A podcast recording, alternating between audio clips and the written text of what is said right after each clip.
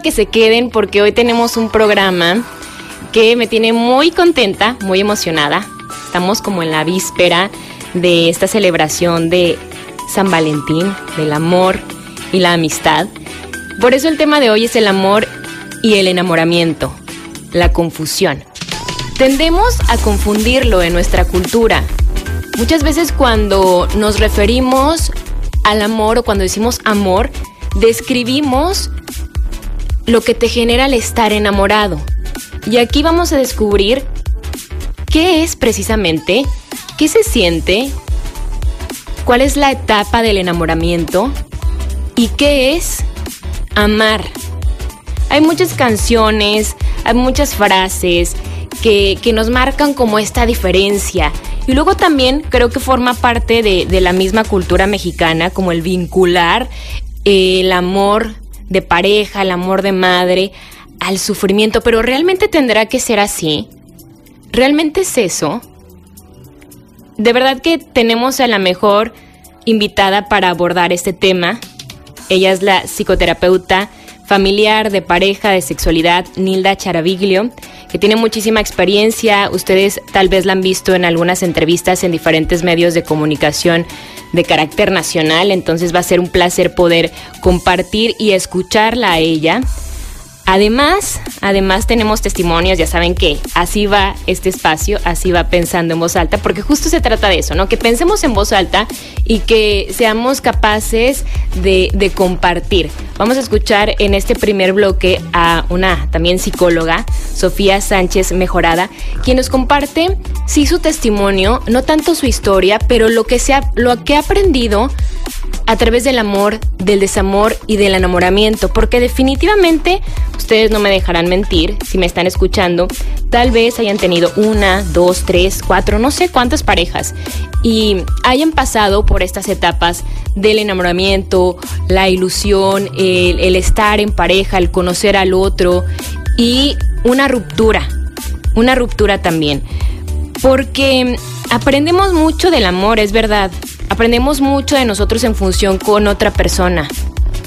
Somos al final de cuentas seres sociales, pero me atrevería a decir que aprendemos más del desamor o en ese proceso como de ruptura, porque ahí nos encontramos. Tenemos ahora sí que, que la obligación de encontrarnos, de sanarnos, de descubrir esas heridas, porque los demás, las personas a nuestro alrededor, existen para cobijarnos, sí, pero también muchas veces para señalar esos pequeños huequitos, esos pequeños dolores que todavía no hemos resuelto. Por eso todos son grandes maestros, todos y todas somos grandes maestros en la vida de otros nos acompañamos y nos permitimos crecer, pero hay que darle cabida también al crecimiento. Por eso es importante atender nuestras emociones, vivir con intensidad y aceptar lo que vamos viviendo, ¿no? Fíjense, definitivamente luego también es muy fácil cuando terminas una relación que te digan, es que suéltalo, suéltala. Y me atrevería a decir que es más fácil soltar para quien deja, para quien toma esa decisión, ¿no? De ya no quiero continuar contigo. Cual sea la razón, ¿no? Pero quien no toma la decisión, quien es dejado, que bueno, se escucha fuerte, pero así pasa, a quien dejan, creo que aprende más porque entra en un proceso de reconstrucción que te permite atenderte, te permite conocerte, te permite ser más consciente para futuras relaciones. Porque yo creo que muchos nos hemos preguntado también, ¿por qué elegimos a quien elegimos? ¿Por qué esa persona? ¿Por qué, por qué él? ¿Por qué ella? ¿Por qué no me pude ir con alguien que fuera más afectuoso, más cariñoso, más comprometido? ¿Qué es lo que tenemos que aprender de él y de nosotros a partir de él o de ella? Muchas veces también se llega a terapia señalando que tuviste un novio agresivo o una novia manipuladora. Pero ¿qué hay de ti?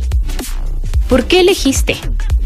Bueno, de eso se trata el programa de hoy. Vamos a hacer nuestra primera pausa, pero antes los dejo con la psicóloga Sofía Sánchez Mejorada.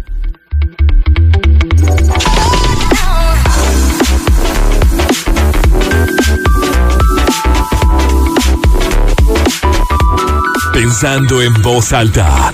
Muchas gracias Lucía por haberme invitado a este espacio y gracias también a todas esas personas que se están dando el tiempo de escucharme. Yo vengo a hablar, sí desde mi experiencia, pero no contaré mi historia, sino más bien les compartiré la perspectiva que tengo sobre el amor y el desamor. Empezando por temas de enamoramiento, ¿no? Creo que, creo que elegimos a la persona con quien queremos estar en pareja porque somos espejos y esa persona refleja algo de nosotros que nos gusta ver saca lo mejor de nosotros y no es tanto que nos guste la otra persona, sino que nos gusta quiénes somos estando con esa persona. Esos son los espejismos.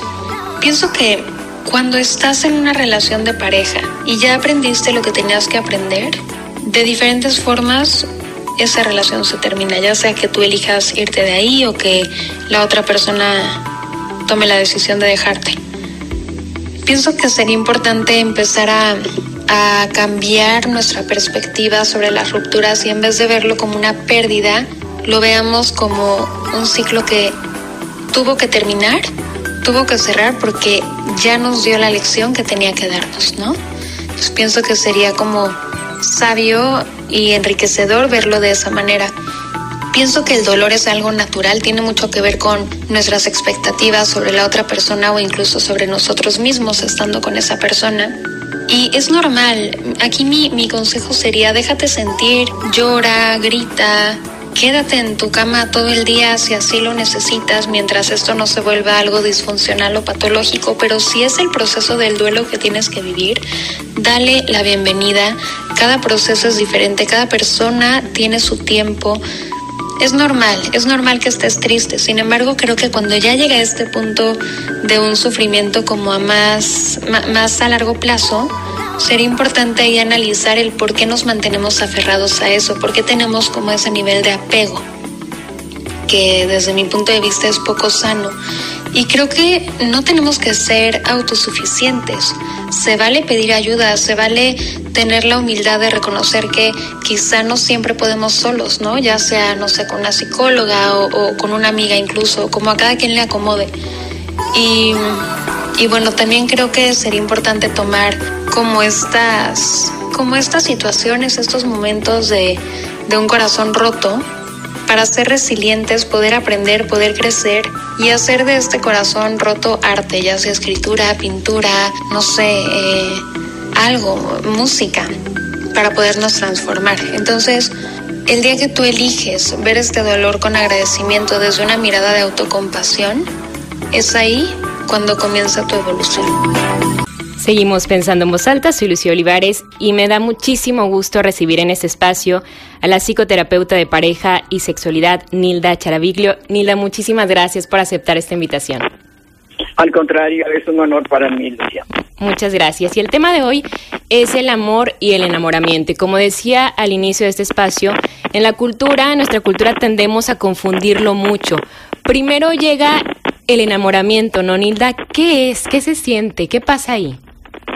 Eh, el enamoramiento es algo que nos sucede, ¿sí? Eh, nos sucede casi instantáneamente. Es una experiencia de transformación, de cambio de la visión tanto de sí mismo como del mundo. Eh, es una sensación de renovación, de fantasía, de creatividad, de bondad, eh, la sensación que se comparte el mundo con el otro eh, se borran todas las diferencias entre uno mismo y el, y el otro. Eh, se siente como, como transparente, como seguro, eh, armónico. Ah, hay una entrega plena, pasional a la experiencia del enamoramiento. Y se van creando eh, geografías en el sentido de espacios, eh, parques, eh, eh casas, restaurantes, eh, música, realidad. es como construir un mundo separado solo para dos. Estar enamorado, perdón, y la estar enamorado siempre te hace sentir bien. sí, hay Inclusive, cuando uno se enamora de alguien que no se enamora de uno, eh, le solemos llamar amor místico. Eh, ¿qué, ¿Qué pasa ahí? Que el, enamoramo, el enamoramiento surge como, como una anestesia, como una ceguera de sí mismo. Generalmente se debe a que la propia historia, eh, o sea, la historia de uno mismo, nos resulta intolerable. ¿sí? Entonces nos volcamos en el otro para, olvidar, para olvidarnos de, de, uno mismo.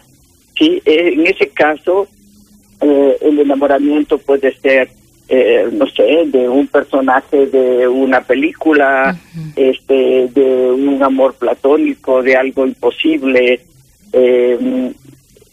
Es, es siempre la sensación, aún en el amor de a uno, en el amor místico, es eh, esta sensación de estar siempre frente a un punto de bifurcación en nuestra vida.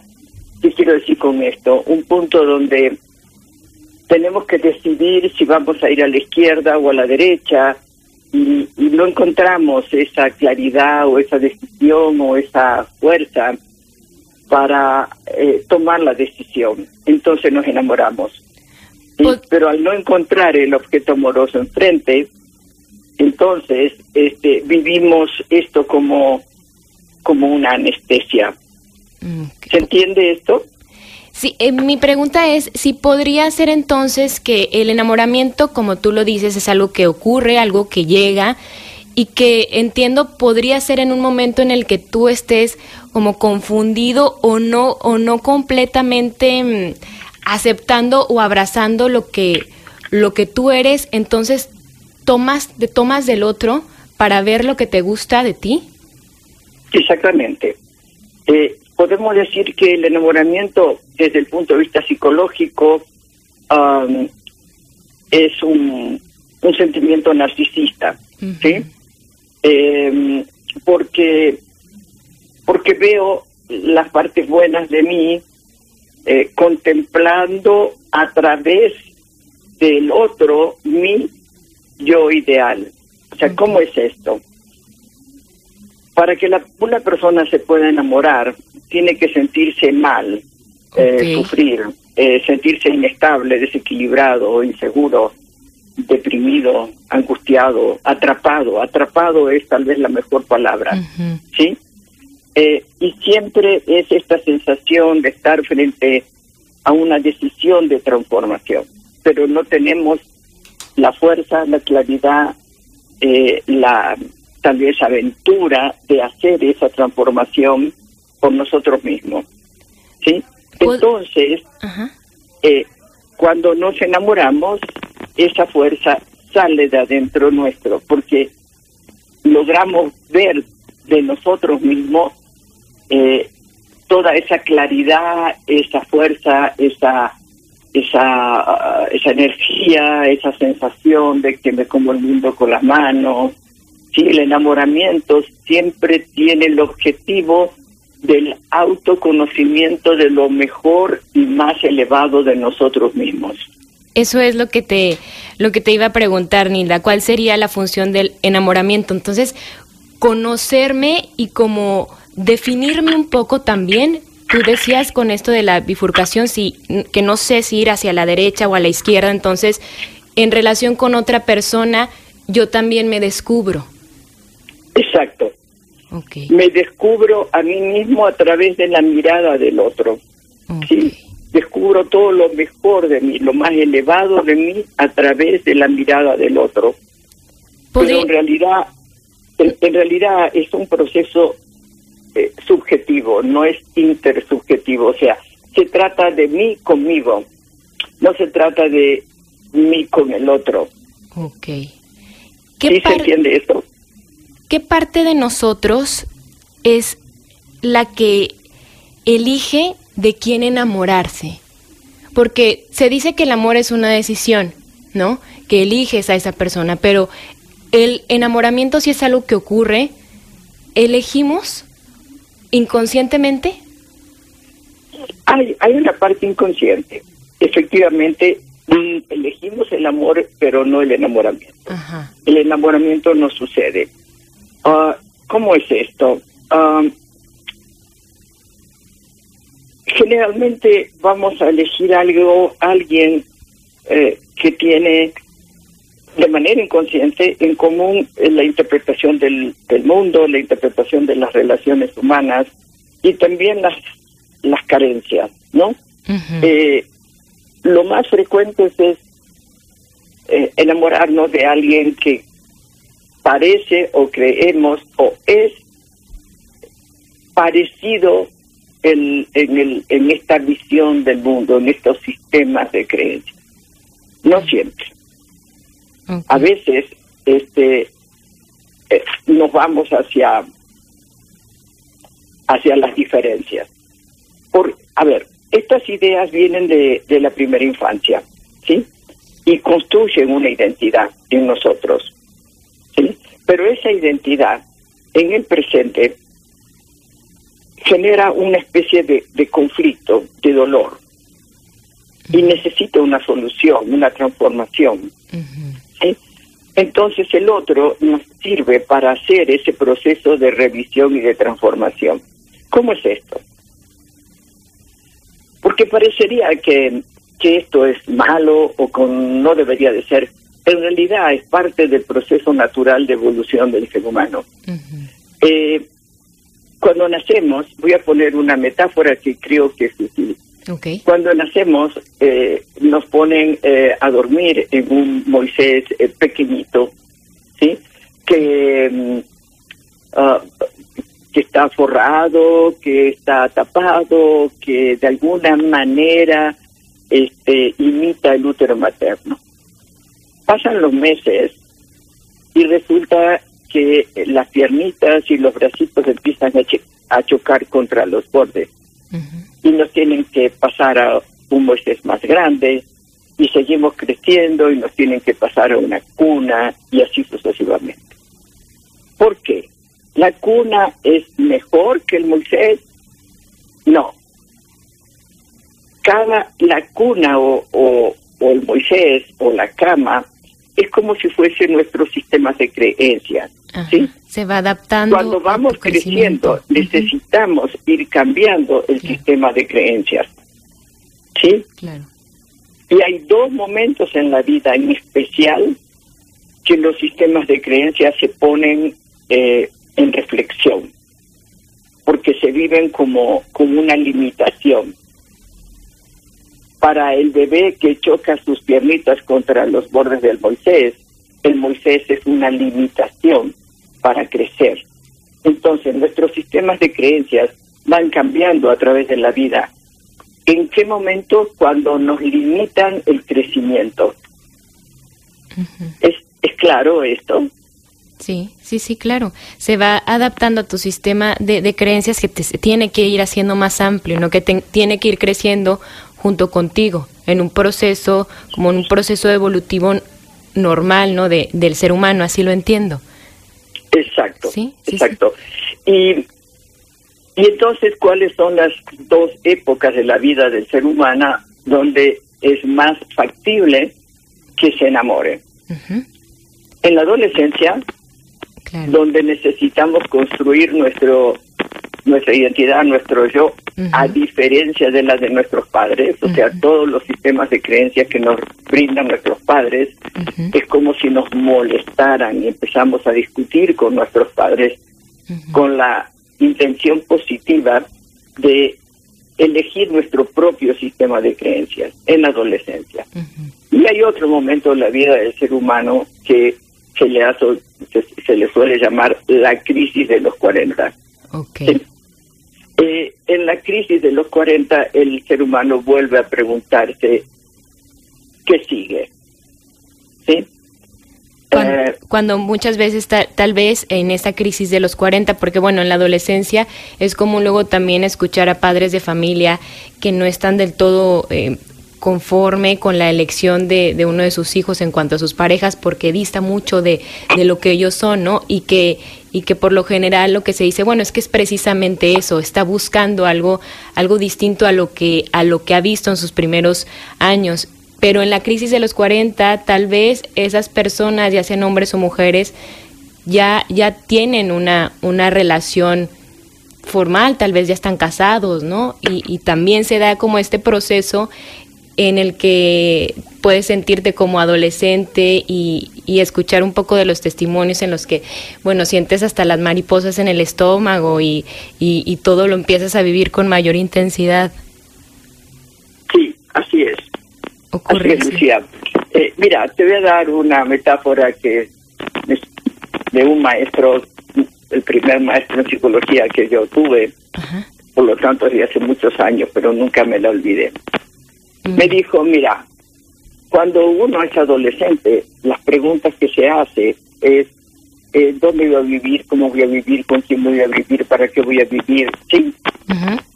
Y, y esa es la respuesta a todas esas preguntas las que van generando el proceso de, de transformación y de evolución.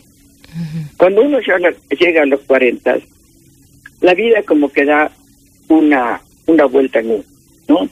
Entonces las preguntas son las mismas, solo cambia el verbo. ¿Dónde me voy a morir? ¿Con quién me voy a morir? ¿Cómo me voy a morir? ¿Para qué me voy a morir? ¿Sí? Sí, sí, sí. Ok. Sí, Está fea la metáfora. Y, y, y te- es una forma de replantearse la vida, ¿no? Al final de cuentas. Al final de cuentas. Nilda, Exacto. Por eso que a esa edad volvemos, es, es probable que volvamos a enamorarnos. claro. Nilda, tú has, tú has dicho, yo he escuchado muchas de, de tus conversaciones, que así como el, el enamoramiento es algo que pasa, que ocurre, que llega, también termina. Siempre llega a su fin. Incluso haces la metáfora con el embarazo, ¿no? Termina. Sí, ¿Se puede sí. extender el enamoramiento por mucho tiempo o es un periodo corto, breve? Eh, tiene distintos periodos. El, lo más largo eh, que lo establece, digamos, este, la neurología, porque eh, en el enamoramiento se producen eh, dos, dos neurotransmisores que también son hormonas, este, que tienen que ver con, uno, esta necesidad de estar pegosteado con el otro, que se llama oxitocina, y el otro es la endorfina. ¿sí? Cuando, que es la, eh, eh, es como una morfina que produce el cuerpo, o sea, eh, sube mucho el nivel de, el, el- el- no el, el nivel, no, digamos, el la posibilidad del dolor, ¿no? O sea, no nos duele la vida. ¿sí? No nos duele el cuerpo, no nos duele la vida, tenemos una energía eh, muy fuerte y muy, am, muy armónica, ¿sí? Eh, estas dos producen eh, un, un pegosteamiento eh, elevado, por decirlo así. ¿sí? Neurológicamente, a los tres años, la sinapsis, o sea, el que la oxitocina salga de una neurona y la otra lo reciba en sus receptores, se cierra. O sea, los receptores de la oxitocina se cierran. ¿Sí? Esto se ha probado en laboratorios con muchas investigaciones y ahí cuando ya no puedo eh, tener el mismo nivel de oxitocina, ah, el enamoramiento empieza a declinar, a desaparecer. ¿Por qué? La oxitocina se va a los lóbulos prefrontales donde están todos los eh, las funciones de control de la conducta y entonces quedan como o muy inhibidas, un poco inhibidas, ¿sí? No, los enamoramientos no tienen todos la misma fuerza. Cuando la oxitocina empieza a bajar, las funciones de control de la conducta, que son los que nos pegan a la realidad, los que nos hacen vincular la conducta con las consecuencias de esas conductas, empiezan a funcionar. Y entonces es cuando empezamos a ver las diferencias con el otro. Ok. Eh, Y es ahí ¿Se donde... comprende esto? Sí, sí, sí. Y es ahí donde muchas veces ya, ya no te gusta todo lo que antes te gustaba, ¿no? Sí. Y Pues es- Esa es la parte neurológica, pero también hay otra parte más psicológica, Ajá. ¿sí? Que como el enamoramiento es emoción, ¿sí? En el sentido de que yo y el otro nos sentimos uno solo, eh, se fusionan las identidades, ¿sí? Entonces, la parte que nos duele, que es conflictiva de nosotros, esto que decíamos hace un ratito, la necesidad de cambiar los sistemas de creencia para hacer la transformación de la identidad, para que eso pueda suceder, entonces esa parte de dolor, de conflicto, se reprime, se oculta. ¿sí? En la fusión se oculta esta parte. Este problema interno a nivel psicológico, o sea, la función de las identidades y la represión de lo oculto, es una situación que se le dice, se le llama insostenible. ¿Sí? Se va a quebrar. Entonces, el otro se empieza a convertir en una decepción. Oye, eso qué fuerte, Nilda. ¿Te parece si hacemos si hacemos nuestra primer pausa y al regreso seguimos hablando de este tema y de cómo se puede pasar o cómo se pasa del enamoramiento al amor o bien a la ruptura? No nos vayas a colgar, Nilda. Vamos a hacer una pausa y volvemos. Pensando en voz alta. Continuamos pensando en voz alta. Seguimos pensando en voz alta, soy Lucio Olivares, el tema de hoy es amor y enamoramiento. Conversamos con la psicoterapeuta de pareja y sexualidad Nilda Charaviglio, que antes de esta pausa precisamente nos explicaba el proceso neurológico y psicológico del enamoramiento y cuánto tiempo puede, puede durar. Pero ¿qué pasa, Nilda? O más bien, ¿cómo pasamos del enamoramiento al amor? ¿Cómo se da como ese, ese brinco en el que ya decidimos si esta es la persona, si quiero estar con ella. Eh, el enamoramiento eh, nos produce eh, esta fusión, digamos, nos produce un sentimientos, emociones intensas, pasionales, acríticas, placenteras, y queremos estar queremos aferrarnos a ese tipo de emoción, porque nos parece que es lo más maravilloso del mundo. A la emoción, ¿no? A la emoción, sí, a, la emoción y a la transformación de nosotros mismos, porque sí nos sentimos increíblemente poderosos, sí, eh, completos, eh, iluminados, ¿sí? Sin embargo, esa fusión supone una mutilación de la personalidad, porque es una parte de uno. ¿Sí? Entonces, si dura, empieza a producirse un empobrecimiento del yo. Entonces, es importante entender que así como es maravilloso enamorarse porque uno conoce lo mejor de uno mismo, lo más grandioso de uno mismo, también es perfecto que se acabe ¿sí? Para recuperar el yo completo. ¿Sí? Claro. ¿Sí, se entiendo? ¿Se entiende? Sí, sí, sí. Esta, esta fusión, hay mucha gente que se casa enamorada, ¿sí? Eh, por ejemplo, si tu misión en la vida, porque así te lo fue tu sistema de creencia, porque así fuiste educada, era casarte, entonces te enamoras y entonces te casas. Y hay gente que regresa de la luna de miel ya desenamorada, ¿sí? Porque ya se cumplió el objetivo por el cual se había enamorado. Hay otros que no, que Qué fuerte eso, Nila. Entonces, por ejemplo, si está en tu sistema de creencias, nunca lo había visto desde ese punto. Si está en tu sistema de creencias como, bueno, eh, eh, soy mujer, entonces a mí me educaron para casarme, casarme y, sueño con, e, con, esa boda, con mi vestido, con, con mi pareja entrando al altar. Me enamoro y siento un montón de, emociones y estas mariposas en el estómago y estoy fusionada. Llego, me caso, me voy a la luna de miel y como ya cumplí eso, entonces se me, se me, como si la, la carroza se me convierte en calabaza. Exacto. Qué buena metáfora. Exacto. ¿Sí? Entonces, como ya cumplí el motivo por el cual me enamoré, entonces resulta que me doy cuenta que el otro tiene un montón de cosas que me disgustan. Claro. ¿Sí? Y que a lo mejor la pasión se convierte en violencia. Sí.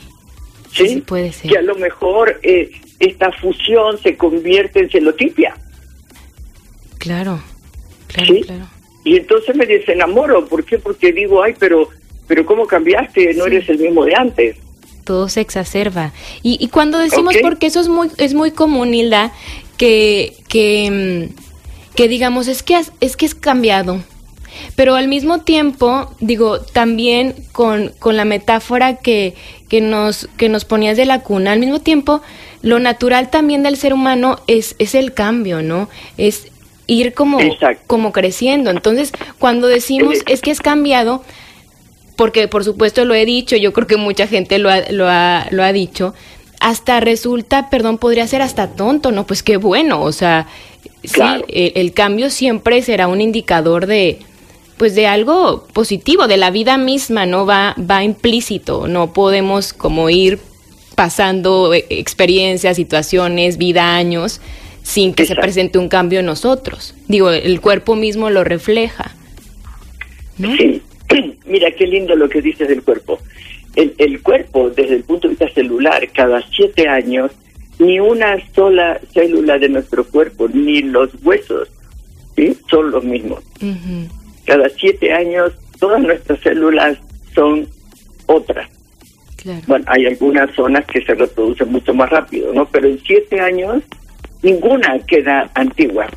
El ser humano no tiene una esencia, no tiene una naturaleza. Ese apego a quien fuiste tiene que ver con esta creencia de que hay una naturaleza, una esencia. Los seres humanos somos procesos. Desde que nacemos hasta que nos morimos, nos vamos transformando día a día permanentemente. Claro, ¿sí? Y es muy saludable fluir con eso. claro. Quería mencionar otro ejemplo de, de cómo se rompe el enamoramiento y es que como el enamoramiento es fusión, cuando, o sea, de dos. ¿sí? Entre dos personas, cuando entra el tercero, el hijo, por ejemplo, se acaba el enamoramiento. Ok, entonces, volviendo a tu pregunta, este, este apego a que a creer que el enamoramiento es lo más maravilloso que podemos sentir nos hace cometer muchos errores. Voy a voy a mencionar algunos. Ok. Por ejemplo, eh, nos desconocemos al otro, o sea, no sabemos cómo es su vida, con sus creencias, este, sus valores, sus intereses, sus deseos, su calidad de vida, sus proyectos personales, porque en el enamoramiento todo eso no nos importa, ¿sí? Eh, tampoco vemos cuál es la relación que esta persona tiene con su familia de origen. En el consultorio, muy frecuentemente, este, el problema es que todos los domingos con tu mamá, ¿sí? Sí, sí, sí. ¿ok? Es muy Este, típico. Sí, tampoco miro cómo trata a sus enemigos, si tiene enemigos y cuál es el trato de sus, con sus enemigos, qué Ujú. los convirtió en sus enemigos. Claro. Porque, Porque están también mucho sus creencias, ¿no? Exacto, ¿no? Porque a lo mejor mañana yo soy su enemigo y me va a tratar así, Por supuesto. ¿ok? Eh, es importante cómo trata a su ex. Claro. Si se la pasa criticando y maldiciendo a su ex, cuidado, cuidado. No o, luego también 50%. culpándola, pasa, perdón. Hilda, culpándola o culpándolo de, de o cosas que te ocurrieron a ti, ¿no? O, o de destrozar una, una relación, porque ahí también habla, creo, eh, me, me atrevo a decirlo como de no hacerse responsable, ¿no? De, Claro. de la parte que a, que a todos nos toca en una relación, que es de dos. Claro, es, es de dos y es de 50% cada uno. Claro. Si la mala o el malo de la película fue el ex o Ajá. la ex, entonces quiere decir que esa persona no ha reconocido su 50% en esa ruptura, Claro. ¿sí? Entonces, ah, tal vez tampoco lo reconozca con nosotros, ¿sí? Tampoco medimos la compatibilidad entre su oferta y su demanda y mi oferta y mi demanda. ¿Qué es esto? Eh, cada quien ama de una manera diferente, ¿sí? Sí. Y a veces la manera de amar del otro eh, es incompatible con mi manera de sentirme amada. Imagínate que a mí eh, una persona me dice, Nilda, te amo tanto, tanto, tanto que te voy a sacar de trabajar. Claro. Yo le decía, mira, mejor no me ames, ¿sí? Porque Sí, no. porque yo también yo- amo trabajar, ¿no? Eh, Sí, no. Pero sin embargo, la otra señora de la esquina, a lo mejor le encanta esa forma de que la amen. Claro. Sí, o sea, eh, hay que ver si hay compatibilidad entre lo que yo, cómo me siento yo amada y cuál es la forma de amar del otro y viceversa. Claro. ¿sí? ¿Cuál es mi forma de amar y cómo el otro se siente amado? E- Eso es, Eh. eso es muy bonito, Nilda, y creo que, que también nos, nos da como un gran indicador de que cada pareja se, se construye con lo que ellos tienen y quieren, porque con esto, por ejemplo, el ejemplo de, del trabajo es muy normal y la gente solemos solemos meternos en la vida de los demás y luego decir, pues no la quiere tanto porque la tiene trabajando. La pobre mujer se la pasa trabajando todos los días. Cuando, ok, como lo decías tú, a lo mejor en, en tu sistema de, de creencias, e- el amor o cuando un hombre ama, provee tanto que, que no permite que la otra o, o que el otro trabaje y también se desarrolle en otras áreas. Pero, pero hay otros tipos de amor que a cada quien encontrará el que, el que más le guste, el que mejor le convenga o con el que sea compatible, que el amor también es, bueno, real, real que realizarnos en todas las áreas, ¿no? Exacto, Lucía. Y- Hay, hay otro que ahora con la apertura de, de la comunicación y de la tecnología se suele dar, Ajá. es que hay personas que se enamoran de, de, de otros, de otros países, de otras culturas. ¿sí?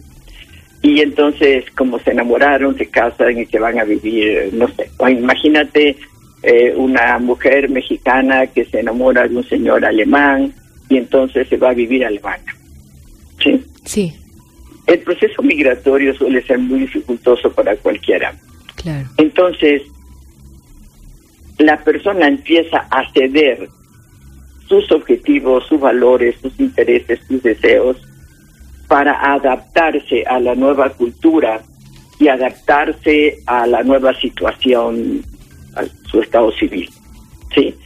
Y se adapta tanto que deja de ser sí misma. Y entonces, cuando el yo se siente amenazado de extinción, va a patear todo y va a romper todo. Claro. ¿Sí? Y el, Hay otras cosas, perdón, dime. No, que es lo que te iba a preguntar, cuando te sientes o te ves, te reconoces vaciado de, de ti mismo, hay un punto en el que dices, ya, ya no. O sea, que llega un momento de quiebre. Ese momento Sí. también siempre llega, ¿no? Sí, si uno antes de irse a convivir o casarse con la otra persona, eh, logra eh, detectar, observar señales como control, celos, violencias, etcétera, entonces podría decidir que el enamoramiento se acabó y terminar la relación. Ok. ¿sí? Eh, también hay otra idea bastante cultural, que es que el amor lo puede todo. Sí. ¿sí? Esta sensación de que no, eh, para mí va a cambiar, yo lo voy a hacer cambiar. Todo eso siempre funciona mal. ¿sí? Ah, hay otro, hay otro, otro, ¿cómo diríamos? Eh, eh, como, como que te nubila, ¿no? Como que te atonta. Te nubla, ajá, sí, sí, sí. Sí, que es, es ceder ante lo material, ¿no? Es que tiene mucho dinero, mucha juventud, mucha belleza, tiene un estilo de vida maravilloso y entonces eh, voy a ceder mi yo, mi identidad, Por lo que el otro me, da, ¿no? después que el otro tiene todas cosas. Y bueno, y ahí pasa lo mismo, ¿no? Lo mismo de, eh, no, yo con el otro tengo una confianza ciega. Como en el enamoramiento uno tiene confianza ciega, Entonces pareciera que en el amor también hay que tener confianza ciega. Se pierde la idea de que la confianza se construye en el vínculo, con el vínculo y en el tiempo. Claro, qué bonito eso, Nilda. Y no sabes la, la, tristeza que me da tener ya que terminar esta conversación porque no se, se nos termina el tiempo. Me encantará que, que en otro momento podamos seguir hablando de esto porque es un tema muy, muy amplio y a mí no me queda de verdad más que agradecerte todo lo que he podido aprender de ti indirectamente cuando te he escuchado con lo que he visto de ti y para mí es un verdadero regalo, un verdadero placer tener la oportunidad ahora de, de, aprender con esta conversación y con este diálogo directo. De verdad, muchísimas, muchísimas gracias. Sabemos que, que ofreces diplomados, que están tus, tus redes sociales, que por supuesto ahorita las comparto para que más gente se acerque. Y de verdad ha sido un placer. Muchas, muchas, muchas gracias, Nilda. Gracias a ti, Lucía. Mi última palabra, si me lo permites. Por supuesto. Es que el amor, el amor como verbo que se expande al infinito, es muchísimo más maravilloso que en el enamoramiento. ¿Sí? Cuando el amor se construye, la verdad sí se puede y es hermoso. Qué lindo. Muchísimas, muchísimas gracias, Nilda.